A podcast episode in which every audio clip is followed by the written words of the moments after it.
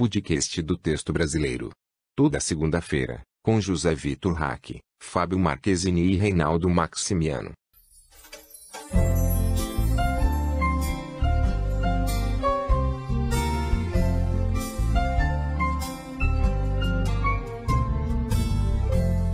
Sou eu, eu sempre fui assim.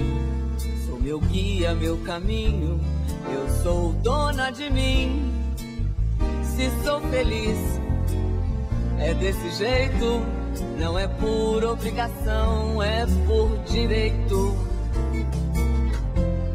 Sou eu, muito prazer.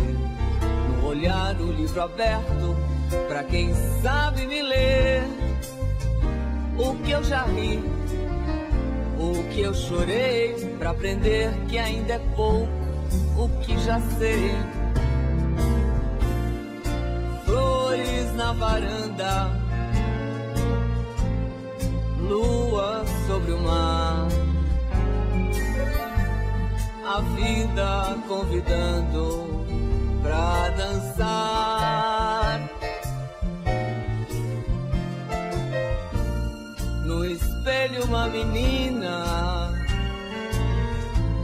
brincando de esconder se mostra e ri pra mim quando me vê. Olá, ouvinte do podcast Texto Brasileiro. Mais uma segunda-feira juntos. Reinaldo Maximiano, direto de Uberlândia, Fábio Marquezine, direto de São Paulo, e eu, José Vitor Hack, direto de São José do Rio Preto, iniciando com boa música, como começamos na semana passada. A brilhante Ana Maria Braga, com seu grande sucesso, só que não, sou eu. uma maravilha, uma pérola esquecida da nossa MPB. Reinaldo Maximiano, tudo bem aí? Tudo bem, tirando que tá ruim, como dizia o Fábio, né? O resto tá bom. O que, que você achou dessa pérola esquecida da MPB que eu resgatei aqui? Menino, pura naftalina. Puro suco de naftalina. Com algumas gotas de gardenal, não? Com algumas gotas de gardenal. Oh, meu Deus do céu. Onde é que você tá cavando isso tudo? Ah, isso é um do, do arquivo a de ser- LP da sua mãe? Isso é um mistério a ser revelado. Fábio Marquezine, tudo bem contigo? Tudo tranquilo, né? Levando aí o máximo possível, né? a- a- os problemas, mas com essa bela música aí, dessa mulher que vai, vai apagar a luz da Globo, é sensacional, né? Eu acho que no, no dia do juízo final vai estar ela lá para ensinar a última receita. É o nosso Highlander. Um Highlander platinado, digamos assim. Não, com Ela e o certeza. Silvio É Santos. Ela e Silvio Santos. Fa o Reinaldo Maximiano, por favor. Eu até me, me perdi o rumo aqui, imaginando o Silvio Santos nessa, Diga. nesse último dia. Qual é o tema que você traz para o podcast hoje? O tema que eu trago hoje é A Viagem, A vida. 1975. Rapaz. Sim, meu filho. Tem um desajustado, um, um, um inadequado convívio social que está postando já há um mês cenas da novela A Viagem, de 1975, exibida pela extinta Tupi. Mas esses arquivos não tinham sido todos deletados? Como é que ficou isso? Cara, é aqueles mistérios, né? É, com o tempo a gente acaba descobrindo que muita coisa desaparece, mas também muita coisa aparece. E sabe-se lá por qual razão, né? É, é um perfil que eu não vou. É um canal no YouTube, que eu não vou nem dar o nome do, da- do canal, porque se derrubarem isso, vão me culpar por, por ter divulgado o cara, né? Mas é um canal no YouTube que já está há um mês, tá com 3,06 mil inscritos. Uhum. Os arquivos têm visualizações absurdas, que é uma coisa assim, gente, como que como que tem tanta gente interessada em coisa velha, né? Tem um arquivo aqui que estreou no dia 19, que é Alexandre Foge de Diná, né? Com 6.646 visualizações. eu acho que um dos motores desse interesse, além do interesse pelo arquivo em si, é o fato da novela estar tá sendo reprisada no Viva, na versão da Globo, né? E, inclusive está no, nos finalmente, está mais ou menos nessa fase Sim. de vídeos que ele está postando. Sim, o cara é tão esperto, a gente não sabe se é, um, se é um, um homem, se é uma mulher, então eu vou chamar de a pessoa, né? A pessoa, o cara, está postando uh, exatamente essas cenas que são exibidas no Viva. Uhum. Então, assim, é, passa no Viva uma cena do Otávio Jordão pedindo para reencarnar. Uhum. Né? Com o Antônio Fagundes, lá, bonitinho, na versão do, do, do Wolf Maia, né? Da versão da Globo lá de 94. O cara vai e posta essa cena com o Altair Lima e com o Cláudio Correia Castro. Uau. Isso é uma pessoa que, bem, do mapeamento que eu comecei a fazer, porque tem uma coisa assim, ele posta cenas, e são cenas curtas. É coisa de um minuto e meio, três minutos no máximo. O arquivo maior que tem ali é quatro minutos de 18, pelo que eu vi. Né? É, o cara já tem é, 37 vídeos postados no, no, no canal dele. Só esse, só essa cena de César pede para reencarnar tem 14 mil visualizações. Uau! E a qualidade desse de... vídeo? Cara, a qualidade é outra coisa, porque olha só, a imagem é limpa. Uhum. Ou seja, não tem marca d'água. Claro, naquela época, 75, não tinha marca d'água das emissoras no, no vídeo. Né? Então, ok, não tem marca d'água da Tupi. Né? Mas também não tem marca d'água da Cinemateca. Então não é arquivo que estava na Cinemateca. Né? E do que eu conheço dos arquivos que estavam disponíveis online, né, no banco de conteúdos culturais, é, não estão esses capítulos. Porque tem uma coisa que é assim: tem capítulo, tem cenas do Alexandre no Vale dos Suicidas, uhum. que é uma coisa que a gente nunca tinha visto, a não ser quem assistiu a novela em 75. Né, e que descreve como que era, né?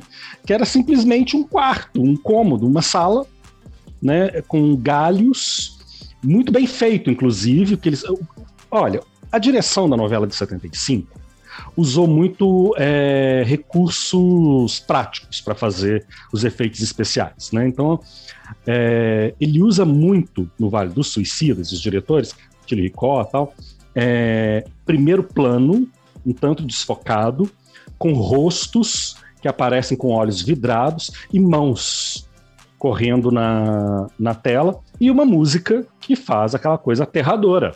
É, não isso tem. Isso eu me não... lembro muito da, de tudo que eu vi da viagem da Tupi, que era uma coisa mais pro terror do que a da Globo, né? Mais pro terror do que é o da Globo, né? Então, assim, a, as cenas no Vale do Suicida são cenas tétricas, são cenas assustadoras. Claro, descontada a qualidade técnica, né? É algo, como dizia o, o Zara, né? é, o Carlos Zara, é, artesanal. Uhum. Você lidava com poucos recursos. E lidar com poucos recursos te exige criatividade, né? É, eu vi alguns comentários falando que assim, nossa, os cenários parecem cenários de episódio do Chaves. Tá, mas também se a gente pegar alguma novela da Globo também no mesmo período, não vai ter muita diferença, né? Vai ter algo meio é, com cores exageradas, enfim, né? A gente Mas o que, que me impressiona também, Reinaldo, uma coisa que as pessoas quando falam esse tipo, fazem esse tipo de crítica, até mesmo ao Chaves, esquecem uhum. a qualidade da transmissão e dos receptores. 90% e do outra? público recebia isso em preto e branco, uh, tendo Sim. que pelejar com bombril, com parentes subindo no telhado para ajustar a antena. Não é, não recebia em HD. Então tudo isso estava batido. E outra, é, é o padrão estético daquela época. Era o início ali do, do, da, da tecnologia em cores, né? O próprio Daniel Filho fala isso no DVD do, do, do Bem Amado, assim, da dificuldade que era trabalhar com a coisa em cores, né? Com um vídeo em cores na TV. Uhum. que é de acertar o tom das paredes, das roupas, né, do figurino, dos acessórios, de uma coisa, de uma luz que bate, reflete, estoura, faz um fantasma, enfim, a dificuldade que era, que era aquilo. Esse pessoal aprendeu fazendo, esse pessoal aprendeu com a mão na massa. Reinaldo. E a geração que veio depois já pegou, né? trilhos assentados, né? Eu vou te interromper e passar a bola para o Fábio uh, com uma notícia. Nós estamos gravando isso hum. no domingo, dia 20, uh, ah, à tarde, e o perfil Video Archives Brasil uhum. acabou de subir o último programa Flávio Cavalcante, de 1986. O famoso programa onde ele infartou na metade e o Wagner Bontes assumiu e ele nunca mais voltou. Uh, e aí vem a pergunta que eu vou fazer para o Fábio. Já já você volta a falar sobre isso, Rei. Fábio, uh, esses arquivos de a viagem, uh, esses arquivos que o Video Archives Brasil traz, como por exemplo o Fim da Tupi, o último programa Flávio Cavalcante, trechos inéditos do JN. você acha que tem muito material assim para aparecer e que muitas vezes as pessoas não sobem por medo de represálias, de ver o seu canal derrubado e tal? Ou isso são coisas eventuais que volta e meia aparecem para a gente ter uma alegria, fugidia e só? É, eu, eu acho que tem muita coisa arquivada, tem muita coisa que as pessoas arquivaram, sabem da importância e não tem como colocar no YouTube, porque não tem um computador, não tem uma placa de captura e fica esquecido, né? E aí, do nada, a pessoa consegue achar alguém, passa e sobe, né? Uhum. Então, eu, eu assim, acho que, que o medo, medo não, não, não, há muito, né? Se o cara começa com um canal hoje, tem 50 é, seguidores, ele cai, ele vai começar de novo, né?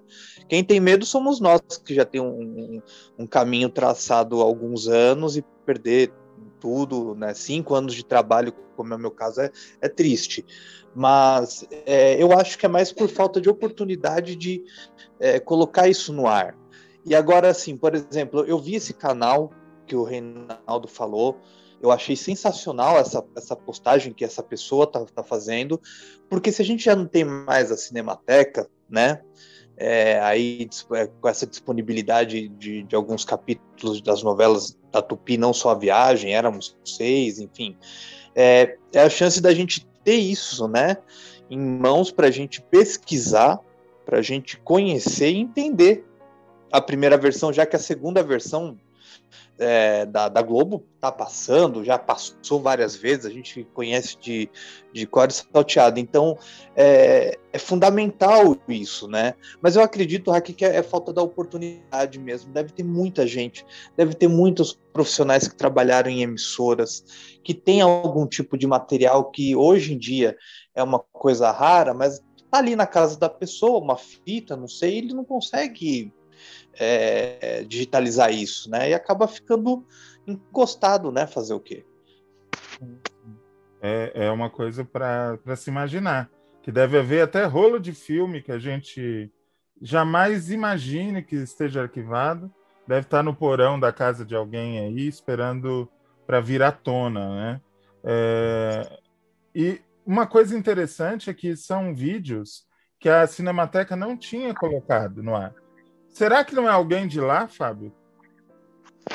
Pode ser, pode ser, porque é, assim não, não é impossível. A gente teve até essa conversa, né? Não é impossível que alguém tenha gravado do, no, do videocassete, por exemplo. A imagem está muito boa, né? Então eu, eu vejo que é uma como o Reinaldo falou. É, eu vejo que é uma cópia de, de, de algum lugar ou da Cinemateca, mais provavelmente é da Cinemateca, porque lembre-se, tudo que foi subido é, para o site da Cinemateca, que eles colocavam que está fora do ar, não vinha numa qualidade boa, porque acho que eles é, compactavam o arquivo, então é, estava editado, né? Então não era uma coisa é, numa qualidade muito boa. Esse não, essa qualidade está ótima, né? Então eu acredito que seja isso. E, e, até mesmo você falando do Flávio Cavalcante, desse, desse último programa, que é histórico, é, isso me leva a crer que foi pego dentro de alguma emissora. Uhum. Porque é material bruto. E o mais interessante é que esse material bruto, que, é, que foi postado agora há pouco, passou dentro de um arquivo N sobre o Flávio Cavalcante. Uhum. Então, certeza, isso é dentro de alguma emissora que é, essa pessoa que Deus abençoe ela que está colocando isso para a gente ver, porque se depender das emissoras, meu amigo, a gente nunca vai ver isso. Com certeza. Reinaldo, para encerrar esse assunto, é, vamos falar da questão dramatúrgica da coisa. O, Ok. Observando os vídeos, o que que você, a que conclusão você chegou? Como que era a viagem 75? Bem, a viagem 75, eu diria que ela é mais, é, ela é mais adulta, ela é mais sisuda, ela é mais séria. Ah, é um tom muito diferente da viagem de 94. É, eu não vou dizer que ela é amadorística, ela é, é artesanal, mesmo assim. O próprio Altair Lima, numa entrevista no video show, né, a época da estreia de A Viagem em 94, né, falou isso, que trabalhar na Tupi era lidar com é, falta de recursos, criatividade e muita coisa artesanal. Né? Você tinha que apelar para a criatividade. É, eu acho que dramaturgicamente ela é muito eficiente ainda. Muito, muito eficiente, mesmo assim. Porque como eles não têm assim os efeitos especiais, principalmente na questão do, do Vale dos Suicidas, né? é, o que, que você tem? A qualidade da interpretação de quem está em cena. Uhum. Então, assim, as cenas do Everton de Castro, com as cenas do- junto com o Cláudio Correia Castro, né, é, no Vale do Suicida, são cenas todas muito boas. Agora tem uma coisa. é, essa pessoa que está postando, é, eu concordo com o Fábio. Provavelmente é alguém que pegou o arquivo da emissora. Uhum. É alguém que tem isso em fita. Por quê? Porque algumas cenas que, esse- que essa pessoa está postando são da versão de 75, aparece um trechinho da abertura da versão de 75, mas outras são da reprise de 1980. Aparece até a logo, né? Porque a, a Tupi, quando reprisou, mudou a logo da novela, né? Mudou a abertura da novela, enfim. E outra coisa, que as pessoas que podem assistir e podem achar ruim, é melhor assistir com fone de ouvido, porque temendo que o vídeo, provavelmente, tô falando isso provavelmente, provavelmente temendo que o vídeo sofresse algum tipo de restrição do YouTube, o cara apagou ou tentou reduzir a música de trilha incidental, a música de fundo. Uhum. Isso fez com que os diálogos também ficassem baixos, né? A voz dos atores também é, ficassem baixos. É, um, é uma pessoa que eu diria que entende de edição. Esse material foi trabalhado, foi recortado, né? Para subir exatamente a cena. A cena que está na via, na, no Viva, bombando na semana ou naquele dia, é a cena que esse cara tá subindo no, no- no canal dele. Então tá dando a oportunidade de comparar, Ou seja, fazer essa não é comparação. um dos autistas que aparecem enchendo o saco do Pedro Não, não. Não é nenhuma pessoa, digamos, Não. apenas fã. É uma pessoa que tem método. É uma pessoa que tem método. E, e tem mais de um capítulo, dos capítulos finais. Eu ouso dizer que essa pessoa vai acabar postando o último capítulo. Porque é, assistindo as cenas, tem hora que, um- que o, o trecho que ele postou termina onde vai começar um próximo vídeo que ele vai postar depois. Então, assim, você vê que tem sequência. Então, ele tem o capítulo. Não é coisa esparsa, ele não tem coisa esparsa. Essa pessoa não tem coisa esparsa. Essa pessoa tem capítulos, capítulos inteiros, provavelmente, assim. E é arquivo que foi da emissora, provavelmente da emissora. Algum funcionário ou alguém, né? Sei lá, alguém pode ter fitas em casa, morreu, filho vai lá, conhece, alguém que sabe da importância daquilo, da é alguém que sabe da repercussão, porque a pessoa está acompanhando o que está rolando na reprise, nessa acho que quinta reprise dessa novela, no, no- que a gente tem, né? Acho que é a segunda no Viva, né? Então, assim, essa pessoa está acompanhando. É. Agora, voltando para a dramaturgia, e, e aí eu fecho, para não tomar teu tempo, é, olha, as interpretações do Everton de Castro, excelentes. Uhum. As interpretações do Altair Lima, ele pode não ter o carisma do Antônio Fagundes, Uhum. mas ele não deixa a, a desejar em momento algum, principalmente para quem conhece o Altair Lima com o Jacobino da, da escrava Chica da Silva, né? É, Eva Vilma. Ô, Eva Vilma. Eva Vilma tá um show, um show. Agora, tem umas coisas estranhas, assim. Tem algumas escalações dos elencos principalmente da parte de humor, que seria da, da Dona Sininha, né? Você vê que essa escalação está esquisita. Mas talvez que a gente tenha a memória afetiva da novela de 94, uhum. que esse elenco era. Né? A gente não sabe, era a fase crepuscular da Tupi. Então ela estava também com um elenco bastante reduzido. Né? Então a gente não sabe como foi o critério ali para escolher artistas para determinados papéis. Isso na versão de 94 é mais bem resolvido mesmo. Né? Uh, Eva Vilma e Cristiane Torloni, elas oferecem para a gente uh, dinás muito diferentes. Assim. Talvez a diná da Eva Vilma seja mais dramática, seja mais sofrida, mais, mais consciente de sofrimento e tentando se libertar daquilo. A diná da, da, da, da Cristiane Torloni tem essa camada, mas ela tem uma camada de indolência mais forte, né, de um atrevimento mais não que da Eva Vilma não tenha, mas parece que a, a Torlone deu essa marca, né? Então fica, fica, fica um exercício muito legal. O nariz você comparar. Pé, né? Sempre. Meio empáfia, exato, exatamente. É um exercício muito legal. O texto, essencialmente, é o mesmo. Hum. Então, assim, não tem muita diferença. Tem uma cena linda, e alguém já fez isso, que é comparar a cena da redenção do Alexandre com a cena da redenção do Alexandre de 75, né? Pegou as duas cenas. Aí a gente tem a oportunidade nesse vídeo de assistir o desempenho do Everton de Castro em 75, que é hum. muito bom. Ele cai de joelhos e, e, e, fala: pelo amor de Deus, me tira daqui, né, no Vale dos Suicidas. Né, me ajuda, pelo amor de Deus. Né? Até arrepiei. E a cena de 94 com o, o Guilherme Fontes, que também não deixa de ver nada, porque ele também ele, ele chega até a babar sabe? Sai saliva da boca dele, assim. Pelo amor de Deus, me tira daqui. Uhum. E, e, o, e, o, mentor fala assim: até que enfim você pronunciou o nome de Deus. E aí começa toda essa fase de redenção que eu até repito, que é um dos momentos mais lindos, né?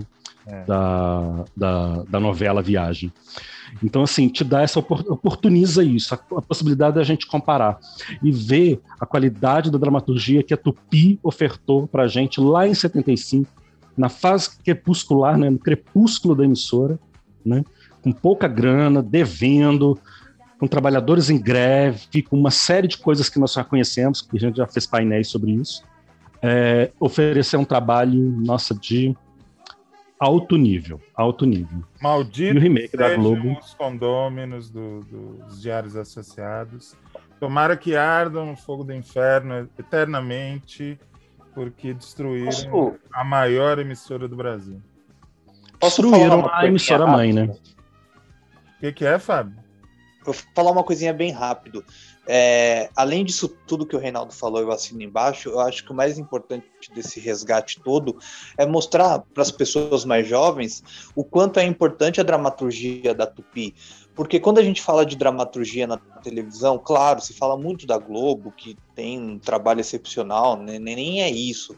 Mas a Tupi fez assim novelas, e ainda mais agora que eu estou começando a escrever um pouquinho mais sobre isso, eu vejo o quanto a Tupi fez novelas ótimas e o quanto fica esquecido, né? O quanto às vezes quando se fala da história da telenovela, às vezes falam muito do Beto Rockefeller, né? Claro, um clássico. Mas e as outras? Tantas novelas boas que a Tupi fez, até, na, até chegando na, no final da Tupi. Então, acho que isso é importante para mostrar o valor da dramaturgia da Tupi, né?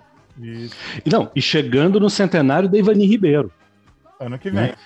Ano que vem, chegando no centenário da Ivani Ribeiro, com essas cenas vindo, vindo, aparecendo, essa coisa chegando até nós, e sabe-se lá o que, que essa pessoa ainda deve ter de arquivo. Uhum. Né? Então, Deus abençoe essa pessoa, proteja essa pessoa do coronavírus, vida longa para ela, muita saúde e muito vídeo para subir para a gente. Nem te conhecemos, já te amamos, viu? Muito já obrigado. te amamos. Muito obrigado. Vamos aproveitar que o clima está assim meio místico, né? E vamos lembrar também de um produto muito profundo da televisão brasileira, que foi A Fazenda número 1. Um. Quem acompanhou A Fazenda número 1? Um? Só eu?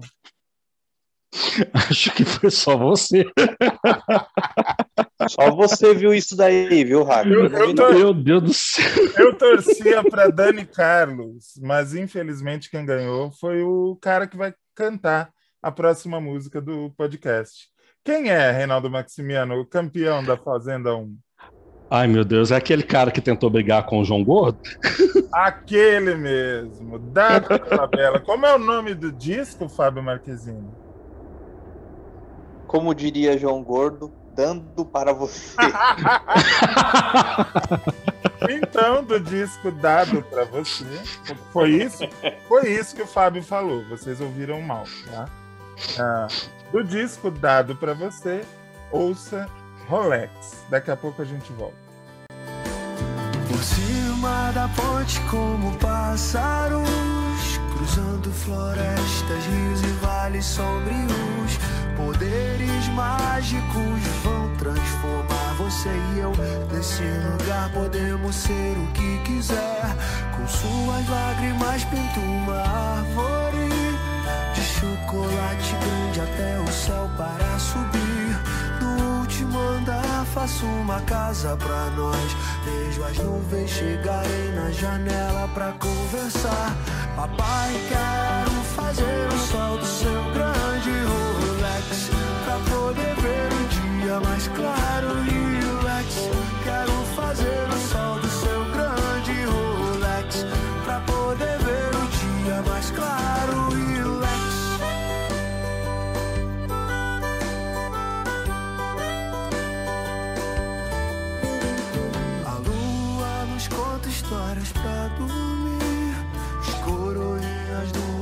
não tenho o que pedir. Os bichos de par em par e saiam quadrilha Até o saci. E uma velhinha brincam juntos de amarelinha. Porque ninguém lá tem uma idade As pessoas só nascem, todos nascem e só nascem. Duendes e fadas organizam o baile. Não existe cansaço e dormem só pelo prazer de sonhar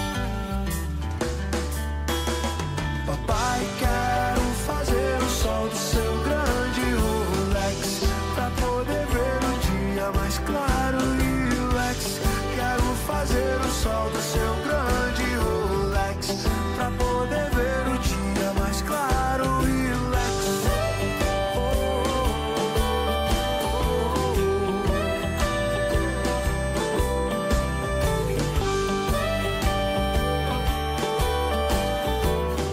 Olha, eu não falei que era uma pérola do cancioneiro brasileiro. E essa música foi composta dentro do reality. Eu acho que é um fato inédito na televisão. É a Rede Record sempre nos abastecendo. Rede Record não, é coisa de velho. Entreguei a idade. É a Record TV sempre abastecendo os lares brasileiros de muita cultura, de muito savoir-faire, de tudo de bom que a gente precisa. Não é verdade, Fábio? É um clássico da MPB, né? Com certeza. É, eu acho.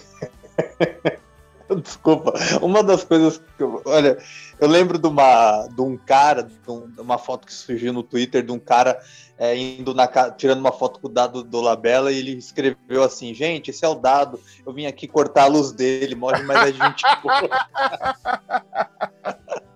mas ele é gente como a gente, gente como a gente.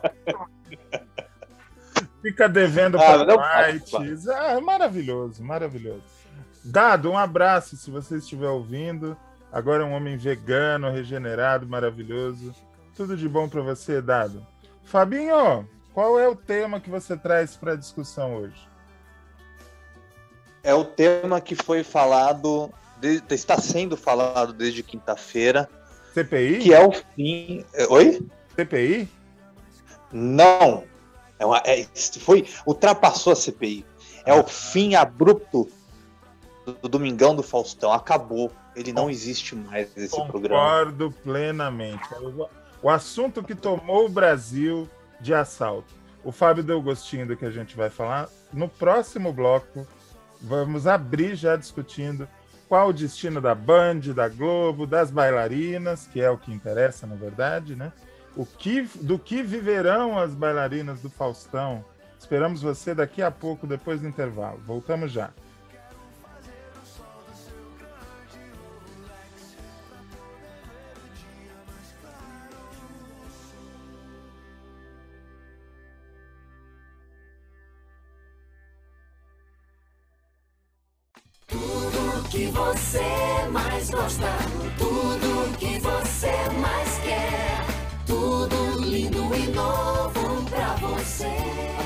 Shopping foi feita pra você que adora andar na moda.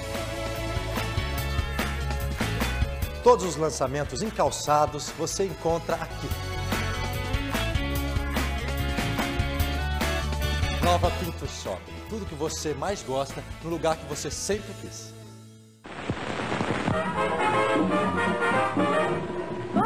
Seu Todd hoje, todo mundo vai tomar. Toma seu Todd hoje, todo mundo vai tomar. Todd é gostoso porque fica econômico. Todd é gostoso porque fica econômico. Vou tomar, vou tomar gostoso que está. Vou tomar, vou tomar gostoso que está. Tomou o seu Todd hoje? Todo mundo vai tomar. Todd contém porque contém mesmo. Todd contém tudo que os homens, mulheres e crianças necessitam para ter novas forças, vigor, energia e rapidez mental. Todd é gostoso porque fica econômico. Todd é gostoso porque fica econômico. Vou tomar, vou tomar gostoso que está. Vou tomar, vou tomar gostoso que está. Todd é gostoso. Todd fortifica. Todd é econômico. Todd é único. Todd não tem nem pode ter similares. Todd, qualidade, qualidade, qualidade comprovada. Sabe aquela vontade de comer alguma coisa que a gente não sabe o que é? É ducking, é ducking, é ducking. Donuts. Que? Nunca ouviu falar? Os donuts são deliciosos, sempre fresquinhos, mil recheios diferentes, super naturais. Hum, um sucesso no mundo inteiro. Pronto. Agora que você já ouviu falar, vem experimentar. Delícias que dão água na boca. Levanta. Levanta. Levanta. Não adianta insistir. Quem senta no móvel estofado Pinval não quer se levantar. Atenção, pois. Se você for daqueles que não gostam que seus amigos demorem em casa, não procure Pinval. Pinval só faz móveis para quem gosta de oferecer o melhor conforto, o ambiente mais acolhedor. Sempre estofado com Vulca Estofo e revestido com Vulcron. Produtos de qualidade Vulcan. Além da salada de batatas, deixe sua imaginação voar e veja quanta coisa boa você pode fazer com maionese Elvan. Você prepara pratos deliciosos. Carnes assadas, tomates e ovos recheados, coquetel de camarão e muitas outras delícias para a sua família. É um sucesso, maionese Elma. Na Copa do Mundo, torça com Naranjito, Mesbla e Toshiba. Televisores de 10, 14 e 20 polegadas a cores. Tudo em 5 pagamentos sem juros ou em 24 pagamentos sem entrada. Toshiba e Mesbla emplacando com a seleção. Eu sou o Rodrigo, garoto esperto, sete anos de praia, passando meu sandal. Olha lá o Paulinho, ele não usa sandal. Sandal da Johnson Johnson não sai na água e protege a pele dos raios nocivos do sol. Que férias, hein, Rodrigo? Garoto esperto, sete anos de praia. Que férias, hein, dona Júlia? Garota esperta, 30 anos de praia. Sandal, o sol na medida certa. Que férias, hein, Paulinho? A senhora tá comprando Pepsi 2 litros retornável? Tô, tô sim. Por quê? Ai, com as férias que eu tenho, se não for 2 litros, dá briga, né? Mais uma pessoa comprando Pepsi 2 litros. Vem cá, você tá comprando porque é retornável ou porque é inquebrável? É, não, é que na hora de trocar pela G é muito mais barato. Hum, pensando em grana, né? Lógico. Diz aí, quantas vezes essa garrafa já foi e voltou, hein? É, essa aqui tem chão. Ela vem cheia, eu bebo e troco. Pepsi 2 litros retornável. Por que coisa boa? Não é pra jogar fora, né? Pepsi 2 litros retornável. A escolha econômica.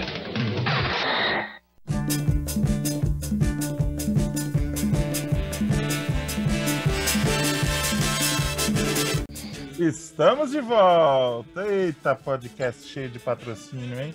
Não pinga um real, mas o comercial tá bombando. Estávamos falando no último bloco sobre o fim do Faustão, o distrato dele com a Globo e a coisa do Thiago Leifert assumir o programa sem o nome Domingão e tudo isso que o Fábio é, falou. Nós vamos falar desse assunto, mas antes eu quero que o Fábio dê o serviço. Fabinho, como é que tá o TV História? Como que tá o arquivo? O que, você está planejando para surpreender o público por aí? Eu vi que saíram duas entrevistas muito boas com o Valdir Leite e com o Ítalo Bertão Filho, falando da manchete. Conteúdo original temos por aqui, né, Fábio? Não, com certeza. É, eu sempre falo pro pessoal. Falei na semana passada, fiz a propaganda do Valdir Leite, tá muito legal. Que o Valdir ele falou de vários assuntos, principalmente até um pouco dos bastidores da, da, da Vamp, né? Uhum. Ele falou ali pra gente, tá muito bacana. E a do Ítalo é, é aquilo que você também é, trouxe no podcast, né, no, no Drops, uma entrevista com ele. Então tem bastante conteúdo. O TV História é, são os textos mesmo, editando. Vamos ver se sai alguma coisa aí, tudo depende do, do chefe. Mas tem alguns textos aí que logo vão entrar que, que serão bacanas. Mas o arquivo, estamos em busca de mais convidados para o arquivo para a gente entrevistar, porque o conteúdo original tem, tem feito um, um sucesso, né? O pessoal tem gostado, né? Então é, a gente está no caminho certo, né? É isso aí, é isso aí. Passem lá no TV História, tem a coluna do Fábio Marquezine, e passem no YouTube, no Arquivo Marquezine, o melhor arquivo de televisão do YouTube. Fábio, e o Faustão? Como é que ficou essa situação? Muita gente culpando a Globo, alguns defendendo. Qual que é a tua posição a respeito? Você sabe o que, que eu penso? Na verdade, assim, eu acho que tudo isso mostra o quanto é fácil negociar com o patrão no Brasil, né? Tipo, É, é. quanto essa falácia, né? Ah, você pode Eu, negociar com o inclusive, patrão. comentei na- na- nas redes dizendo isso. Se o Faustão, bilionário, passa por isso, imagina a gente que é só gente. Pois é, né? Vai lá falar com o patrão, vamos ver o que, que dá para negociar, né? Vai, né? Vai sonhando, né? Mas essa questão do, do Faustão, eu vejo que tem muita gente até um pouco mais ao lado do Faustão, mas outras a favor da Globo. Eu acho que é o seguinte, a Globo traçou o destino dela ao, ao encerrar o Domingão do Faustão, né? Eu acho que foi uma, é uma escolha da Globo e ela tem todo esse direito como empresa de encerrar um produto, desligar um funcionário. E a Globo tomou isso e colocou o Faustão, é, digamos, vamos colocar assim, entre aspas, num aviso prévio. E por que, que o Faustão não pode decidir o próprio destino dele? Por que, que o Faustão não pode seguir em frente? Por que, que o, Faustão, o Faustão não poderia anunciar que realmente o ano que vem vai para Bandeirantes? Concordo. Qual que foi o pecado fato, disso? o fato gerador de toda essa polêmica, de tudo que aconteceu depois, foi o dia que chamaram ele, queriam tirar ele do domingo, botar num- na quinta-feira à noite, sei lá que dia. E, e foi a Globo que detonou todo esse processo, né? Sim, é porque, na verdade, essa questão do, do novo diretor da Globo, se não me engano, é o Ricardo Waddington, né? Que ele tá, tá à frente agora da, da, da- da direção artística. Exato. É, eles, não, eles, eles, não, eles não queriam mais o Faustão no domingo. Tudo bem, é um direito da Globo, da, da direção, enfim, isso daí não, não- é uma coisa estratégica da própria Globo. Agora, o, o, que, o que eu acho estranho é realmente é, fazer isso com um programa que tinha uma boa audiência, era, li- era líder com folga, nenhum dos programas dominicais ameaçava o Faustão, é, muitos anunciantes, era um programa que atra- atrai anunciante sem, sem fazer um esforço sequer. O Faustão tá ali na frente, ele anuncia e, e os caras vão atrás do Faustão. Então, assim, não dá para entender para que a programa que não estava em franca cadência. Até dá para entender quando acabam com o programa, é, mesmo, por exemplo, o video show faz aquela audiência, mas era um- é, e teve uma, uma certa comoção porque é um- uma marca de tantos anos à frente. Era um dos símbolos da Globo, como Fantástico, Sim. JN. Se, se chegar amanhã e encerrar o Fantástico, por exemplo, é, vai ter uma- um, baque, porque é um programa que está quase 50 anos no ar. Então o Faustão não está há 50 anos no ar, mas estava há 32 e era um dos programas de entretenimento da Globo com mais tempo no ar. E que dava audiência e que dava faturamento.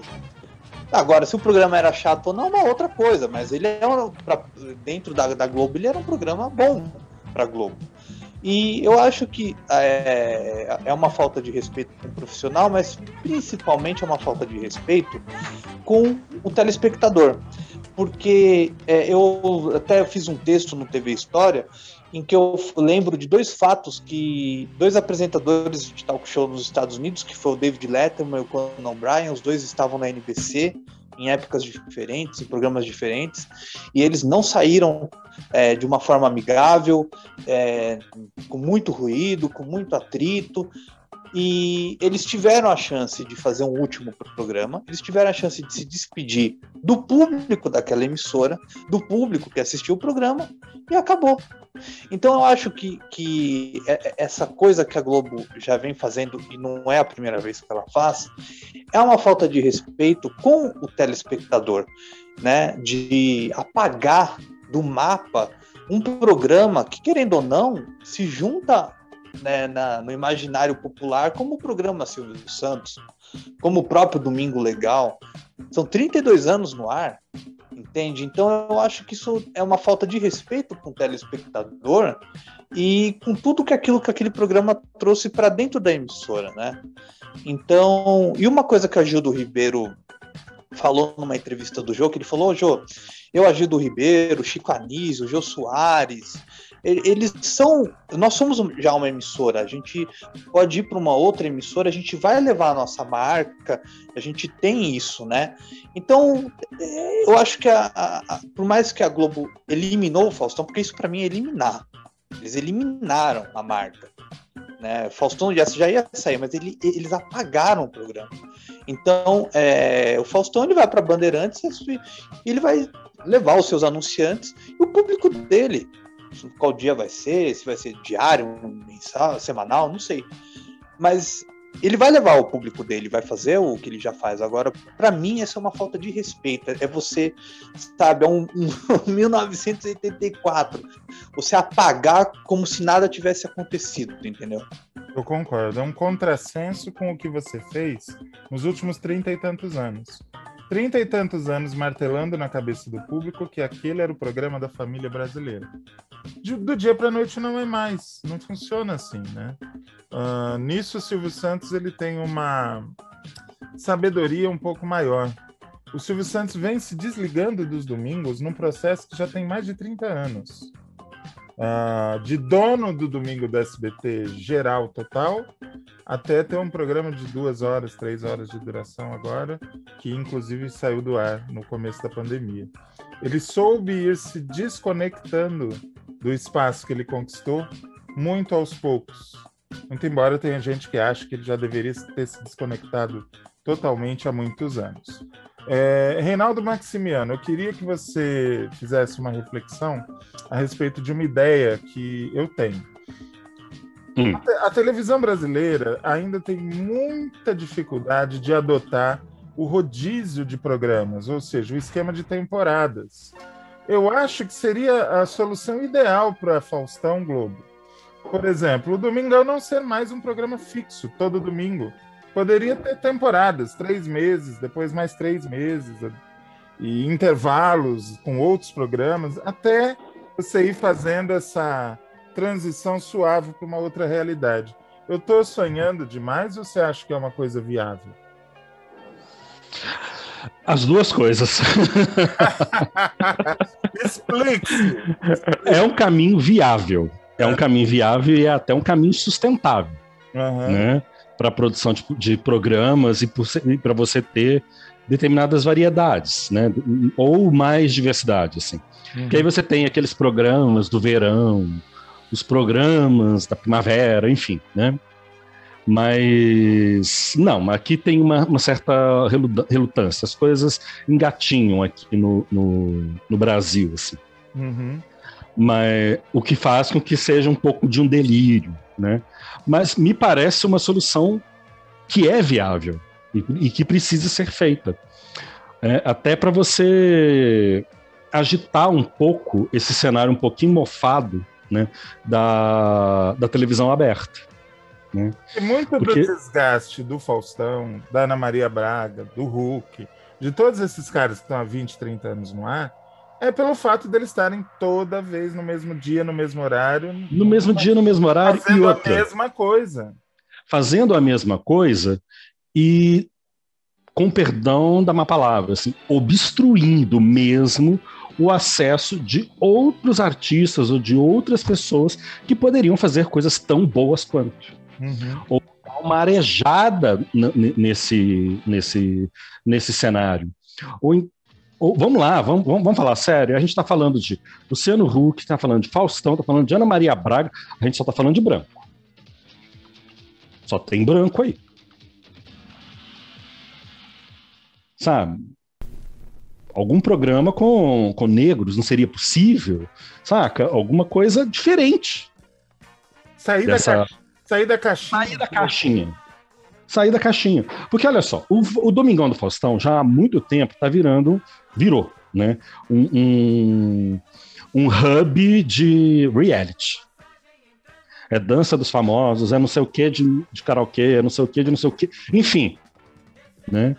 Então ele é muito menos aquilo que era o Domingão há 30 anos. Né? Quando ele vem com aquela violência né, do- do- da, daquela abertura incrível do, do, do Faustão falando e saindo aquele monte de coisas da boca dele. Você lembra dessa abertura? Era incrível. Meu Deus, aquilo foi uma ode à anarquia. Parecia uma, uma versão da revista Mad em programa de televisão. Completa, completa. Só que a Globo tem uma coisa que é assim: é, traz o Faustão da, da Band, com aquela anarquia do Perdidos na Noite, né? Joga ele no domingo, trazendo essa anarquia, mas ao longo dos anos, um programa anárquico vira é, programa Silvio Santos. Programa da, da, da, da- tia, da avó, né? né, da, da- da turminha de, de televisão de domingo à tarde. Assim. É parecido com Profissão Repórter. Começa metalinguagem, um programa metalinguístico, assim, para virar Globo Repórter. Uhum. Sabe? É, o- então, é assim, o Globo Repórter da câmera nervosa. da câmera nervosa, exato. Enquanto o Globo Repórter é, é o programa do, do drone e da imagem estável, né, o Profissão Repórter é da câmera nervosa. Então, assim, ele é muito menos metalinguístico, que era o que fazia o Profissão Repórter ser uma coisa interessante, e ele é um Globo Repórter agora com câmera na mão, né? Então, assim, o Faustão acabou virando isso. Ele era aquela anarquia, aquele carnaval que a gente já tinha conhecido com, com o Chacrinha, né, que é essa lacuna que o Chacrinha deixou na programação da Globo também, para virar mais um programa de domingo à tarde, programa Silvio Santos, assim, saca? Tanto que teve uma época que a concorrência era com quem? Com o Gugu. Gugu, e o Gugu ganhou muito tempo. Não, e oferecendo exatamente as mesmas coisas. Então você tinha Mondocane, né? Munducão. No, no Gugu tinha Munducão no Faustão. Tinha é, banheiro do Gugu, tinha Sushi Girl no, no, no- no Faustão. Né? É, é, Mamonas Assassinas no domingo num, no domingo do outro. Então, assim, era uma. Enfim. Né? Até um entrar no programa do outro ao vivo, até isso eles fizeram. A diferença de um para o outro era basicamente 450 quilômetros. Exato. E Era só. isso, a distância De entre as resto- duas cidades, São Paulo e resto Rio. Era a É isso. mesma coisa. De resto era a mesma coisa. Então, assim, é, quanto a Mas, o fim. Desculpa, desculpa te interromper, que Claro. eu quero ir ao fulcro da questão que o Fábio levantou. Você achou que ele foi maltratado, que ele foi desrespeitado nessa saída? Ou você entende a Globo? Eu entendo que a Globo queira inovar, queira esse horário, né? Tá requerendo esse, esse horário para fazer alguma coisa para inovar. Uhum. Mas eu não entendo isso como uma oportunidade para defenestrar as pessoas. Sim, sim. Porque o que, o o que aconteceu com o Faustão é que ele foi defenestrado. Soou como uma grande ingratidão, né? Tô- completa, completa. Ele é um profissional disponível no mercado. Ele fechou com uma outra emissora. Ok, querido. Ok. Ok, vamos fazer um programa de despedida. Qual é o problema? Não tem problema. A gente, todo mundo já sabe que ele está indo para a Band. A Globo não está querendo fazer propaganda da Band por um acaso. Todo mundo já sabe. É, é- é o tipo de concorrência burra. Então, assim, é, ele foi defenestrado. E aí eu fecho com o, o texto do Fábio, que ele publicou essa semana, né, o Fábio Marquezine, que a gente acabou de ouvir a opinião dele. Assim. É, no todo de tudo isso, é, quem foi mais desrespeitado né? Foi a telespectadora, foi o telespectador, é a gente que, em algum momento desses 32 anos, ligou o canal na Globo para acompanhar o Faustão. Uhum. Porque a gente, eu, por exemplo, eu, por exemplo, há muito tempo que não assisto Domingão, mas há muito tempo. Não me pega. Aquelas atrações não me pegam, não me pegam. Mas eu acompanhei o primeiro Domingão do Faustão. Uhum. Como acompanhei o Perdidos na Noite. Uhum. Será que eu não mereço um último Domingão do Faustão? Até porque eu tenho a impressão é, que é uma burrice do ponto de vista é, estratégica deles. Porque eles teriam uma audiência arrasadora. Muita gente que há muito tempo não acompanha, o último programa iria acompanhar. Imagina, o Ricardo Waddington, com todo respeito ao, ao, profissional, à criatividade dele, incrível. A gente também não sabe quais são os aspectos organizacionais que circundam as tomadas de decisão dos líderes, né? Sim, sim. Então, vamos colocar nesses termos. Mas vamos lá. Um último domingão do Faustão com o jogo da velha. Ah, você roubou a pauta que eu ia passar para o Fábio agora. É exatamente isso. Eu queria Com que Olimpíadas. o programa fosse exatamente como o primeiro. Com, trazer Exato. de volta o Pedro Cardoso, que está lá em Lisboa, trazer de volta o máximo de pessoas que puder de da história do programa, o Caçulinha, entendeu? Fazer uma grande homenagem a esses trinta e tantos anos. Não, já pensou alguém escolhendo lá no Palavra Cruzada, assim, é, Dercy Gonçalves e recuperar um vídeo da Dercy Gonçalves falando alguma bobagem? Ia ser incrível. Dercy Gonçalves só no telão, assim, no quadrinho dela. Sim, seria maravilhoso, maravilhoso. Seria Mas sabe maravilhoso. Mas sabe por que isso seria legal, seria interessante? Porque é o seguinte: quando a Globo vira a chave para observar as outras emissoras, e até então, quando o Gugu morreu, a Globo fez muitas homenagens, relembrou e tudo mais. Eu vejo num ponto em que dá um fim digno ao Domingão do Faustão, mesmo que eles, mesmo que o plano não fosse para seguir com o programa até dezembro, que fosse em setembro, com uma edição especial, relembrando as videocassetadas, as Olimpíadas, o jogo da velha, o mano a mano, enfim. É, isso mostraria para o público o quanto a Globo amadureceu. Porque é, o Faustão indo para a Band vai, vai levar um tempo para ele vai levar um tempo para ele conseguir formatar um programa, para ele fixar um horário na grade e também ter uma audiência, né? E não vai roubar nada da Globo. Não vai, eles não vão. eles- a Globo não tá promovendo o Faustão. Todo mundo conhece o Faustão. Não interessa se o Faustão ficasse dois meses a mais ou até dezembro. Como assim promover o Faustão? Todo mundo sabe quem é o cara. O cara ele sai da Globo, se ele, se, se ele rescinde o contrato, ele vai pra Bandeirantes. Ele vai lá pra aparecer e todo mundo sabe quem é o Faustão. Então acho que a Globo perdeu uma oportunidade imensa de ter essa empatia com o público, porque é, a maioria das pessoas, mesmo aquelas, mesmo nós, eu não assistia mais o Domingão do Faustão, mas assim, a gente se sente tão tirado de algo que fez parte da- das nossas vidas, de uma eliminação idiota. Então, essa mentalidade da Globo, até quando o Jô Soares foi por SBT, que o próprio Boni ameaçou que ele não ia poder né, usar mais a palavra gordo, vou fazer de tudo para que você não use a palavra gordo. Então, é, isso mostra que um pouco ainda exi- existe esse pouquinho da, de, de mentalidade dentro da, da Globo. Passou-se os anos e parece que isso se mantém, um tal de revanchismo. Aí o que, que acontece? Daqui 10 anos, sei lá, 5 anos vão voltar a falar do Faustão, como voltaram a falar da Xuxa. A Xuxa era eliminada. A Xuxa foi apagada da história de uma da emissora. Eles passavam vinheta antiga e eles cortavam a cara da Xuxa. Como apagaram o Cacete Planeta e agora a Globoplay está lucrando com o documentário do Bussunda. Pois é. Então, assim, eu acho que esse é o grande. Esse é o, é o, é o, é o ponto triste da Globo. Por que, que a Globo. Ah, a Globo fala do Silvio Santos. Mas é, parecia que ele nunca fez parte da história da emissora, sendo que ele foi um dos caras que deu audiência para a Globo. Perfeito. Então a Globo vive num, num ponto ali da, do Ministério, né, do, do 1984, em que eles apagam, cortam, como se nada tivesse existido. Isso é, é ridículo. A Manchete, sempre quando a Manchete fazia algum aniversário, a Xuxa era lembrada, sabe? E a Xuxa saiu, saiu da Manchete, nunca mais voltou. Então, é, fez parte da emissora, fez parte da história. Concordo. Eu acho que a Globo perdeu a chance. Perdeu a chance de demonstrar grandeza, né? O Fábio Marquezine, eu tenho uma pergunta para te fazer. Posso fazer? Por favor. Você gosta de erotismo? Muito. Então nós vamos agora colocar é, uma música, a última do programa de hoje, que tem a ver com erotismo, mas um erotismo diferenciado. Reinaldo Maximiano, você assistiu o BBB 10? Depende, fala quais são os, os bofe e as minas que tava lá. Só, só interessa uma, uma pessoa. De César.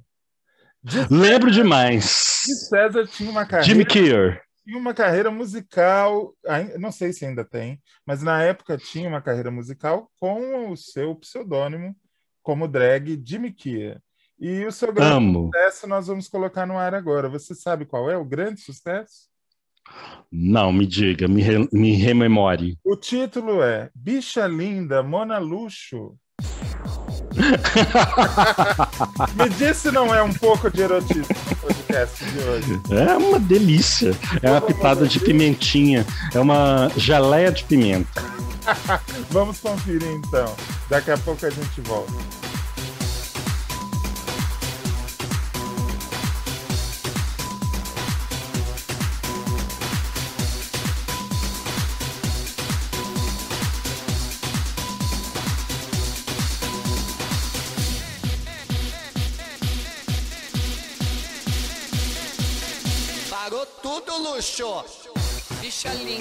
Bicha luxo. Mona linda, mona luxo. Afônico. Paródico. Se joga. Se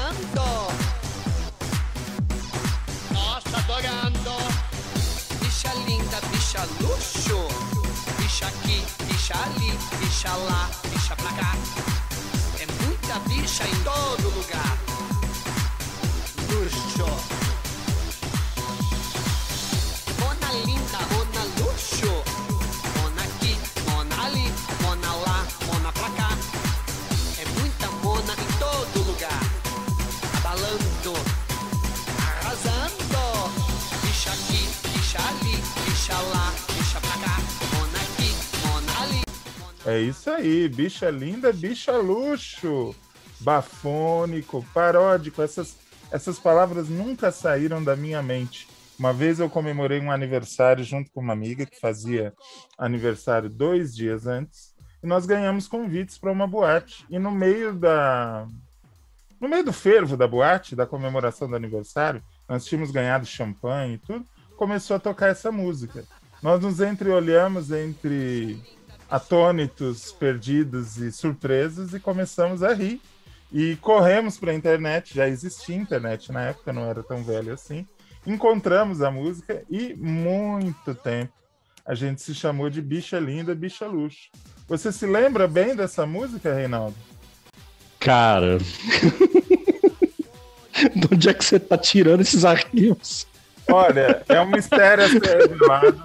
Eu não conto os métodos para ninguém, tá certo? Eu tô achando que quem tá subindo os arquivos da novela Viagem é você. Olha, ah, fica um mistério aí no ar. Cada, cada um monta o seu quebra-cabeça como quiser. Você sabe que quando você estava descrevendo aí, que você estava na boate e tocou a música, vocês se olharam, eu pensei assim, aí eles se abraçaram, se beijaram, arrancaram a roupa no meio da pista de dança. Não. Não, vocês correram pra internet, você que droga. A gente não acreditava que aquilo existia. Que alguém falava aque- aqueles absurdos numa música. É uma delícia. É muito legal, muito legal. É muito antes da Pablo. E eu É. estou na cidade da Pablo. Hashtag saudades de 2008. Ai, ai, 2008, meu Deus do céu. 2008, isso aconteceu em 2008. É, agora eu vou trazer o meu tema, que é um tema que, na verdade, dialoga um pouco com esses dois temas que vocês trouxeram. Tanto o arquivo de televisão, quanto a questão da coisa descartável, uma pessoa vir e ir embora rápido e tal. Eu queria que vocês comentassem, começando pelo Fábio Marquezine, um pouco sobre a televisão pós-pandemia. Nós já estamos com uma quantidade significativa de gente vacinada, muito menos do que teríamos se nós tivéssemos um governo decente, mas as pessoas estão se vacinando pouco a pouco, as coisas vão caminhar para uma pseudo-normalidade. A gente está vendo aí as novelas lutando muito para conseguir ter frente, né? para poder ir ao ar, principalmente na Globo, o SBT meio parado. A gente está vendo a linha de shows um tanto meio parada. Tirando o Faustão na Band, eu não me lembro assim de nenhum outro grande projeto rolando. E eu queria saber de vocês como vocês visualizam, por exemplo, a programação 2022, uh, num cenário em que as pessoas já estão mais ou menos vacinadas e a vida vai ter que seguir. Fábio Marquezine, o que, que você pensa a esse respeito? Para onde a gente está indo? Eu acho que é, quando de fato a gente tiver tudo mais estabelecido, com todo mundo vacinado, eu acho que a palavra de ordem na televisão vai ser otimismo, né? Ah, sim. Vai ser, vai ser otimismo.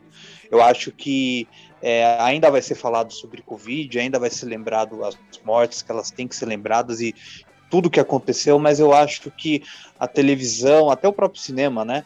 Eles vão estar com uma linguagem mais otimista, mais leve para trazer isso ao público depois de quase, vamos colocar aí, né? Quase dois anos, né? Uhum. É, logo chega dois anos que a gente está vivendo esse, esse, pesadelo, né? Uhum. Então, eu acho que vai vir com mais otimismo. Eu acho que as novelas, eu acredito que elas, principalmente as novelas da Sete, que sempre foram vão vir mais com mais humor, né?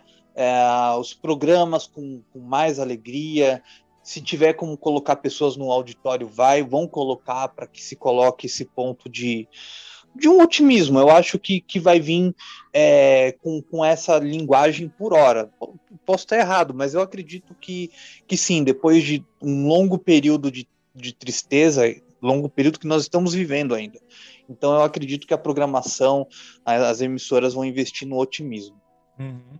Reinaldo, uh, quando o Brasil estava bombando, uh, era a bola da vez no, no, no exterior, uh, exportando profissionais, dinheiro a rodo rolando na praça e tal. Quando o país ia bem, enfim, a televisão ficou uma coisa meio dark, o cinema também, né? porque é aquela coisa do contraste, né? Quando tá tudo bem, você começa a olhar os defeitos, né? E me baseando no que o Fábio falou, dá a entender que agora vai se dar o contrário.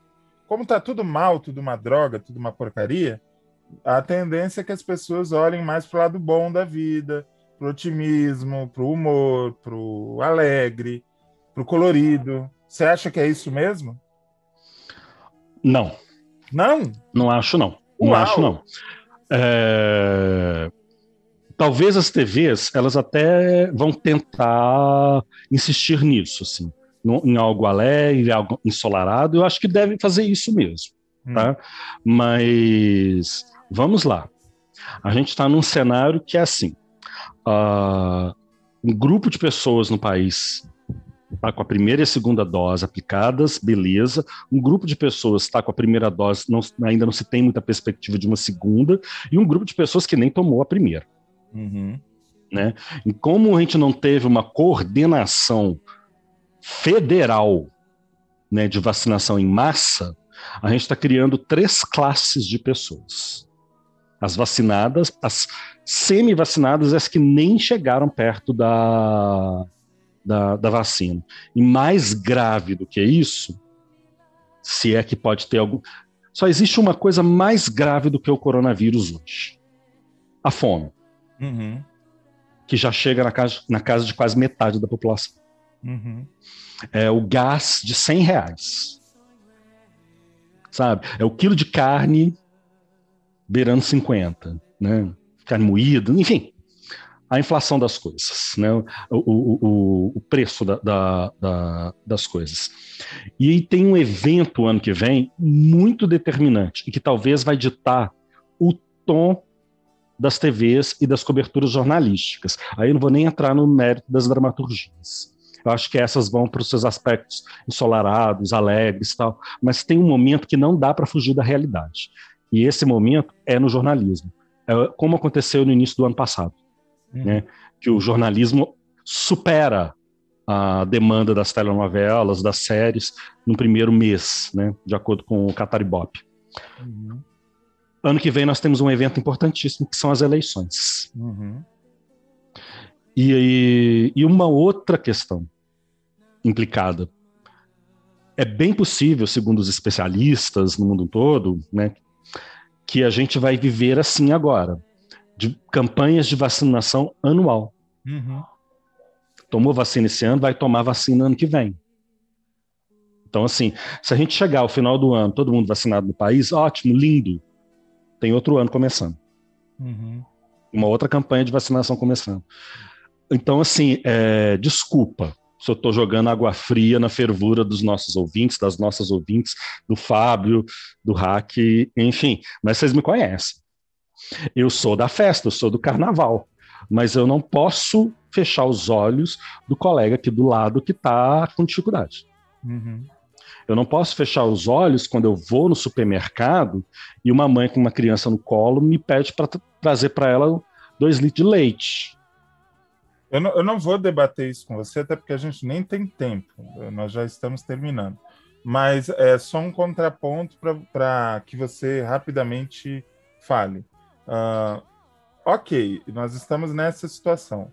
Mas quanto pior a situação, mais a pessoa não quer se alienar? Aí que tá, né? Aí que tá. Mas a pessoa vai que talvez a tendência seja querer se alienar mesmo, né? Mas também eu vou dar uma pitadinha de, de, de esperança aproveitando, né? Todo aquele movimento dos protestos de ontem, né? O Bezerra da Silva ele costumava dizer que quando tá muito ruim é porque tá perto de melhorar. Entendeu? Então, assim, o Reinaldo não consegue ser triste o tempo todo, né? Não é isso. Quando tá muito ruim, Bezerra da Silva, mestre Bezerra da Silva, quando tá muito ruim, é porque tá perto de melhorar. Tá então, assim, a gente pode se alienar sim, é o espaço. Tem sim o espaço de entretenimento. Tem hora que eu não consigo assistir telejornal, vou assistir o quê? Todo mundo odeia Chris. Ah, que eu, eu vou escutar o quê? No, no, no, no, Spotify, a trilha sonora do Chris, as músicas que tocam no Chris. Monta a playlist de músicas que tocam na, na, nessa série. Acho que essa série diverte, mas ela também faz refletir muita coisa. A gente consegue pensar sobre muita coisa. É uma série importante. Né? Todo mundo odeia Chris. Reflete sobre racismo, sobre preconceito, pobreza. Sobre pobreza, sobre como a sociedade americana é hipócrita que é essa coisa. Gente, no final das contas, né, as contas, né, porque no final das contas são as contas. Qual conta de, a conta de luz, a conta do aluguel, a conta do supermercado, que é tudo que o Julius faz. Né?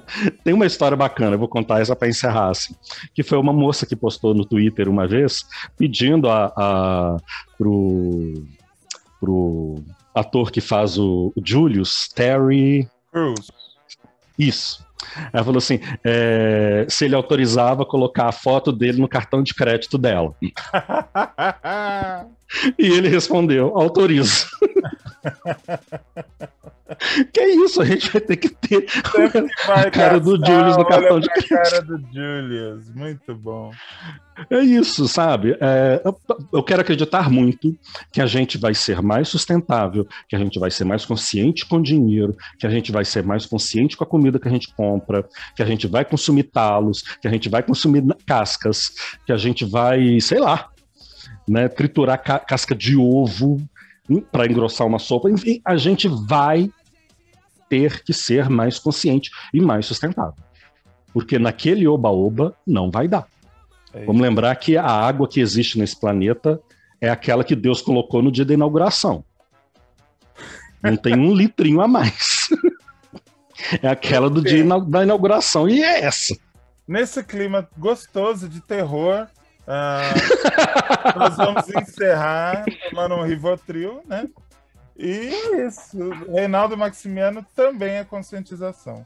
Obrigado, querido, pela sua participação. Obrigado, Raque, obrigado, Fábio. Mês da diversidade, viu, gente? Mês do orgulho LGBT. Diversidade da mão na consciência. Fábio Marquezine, muito obrigado. Foi sempre.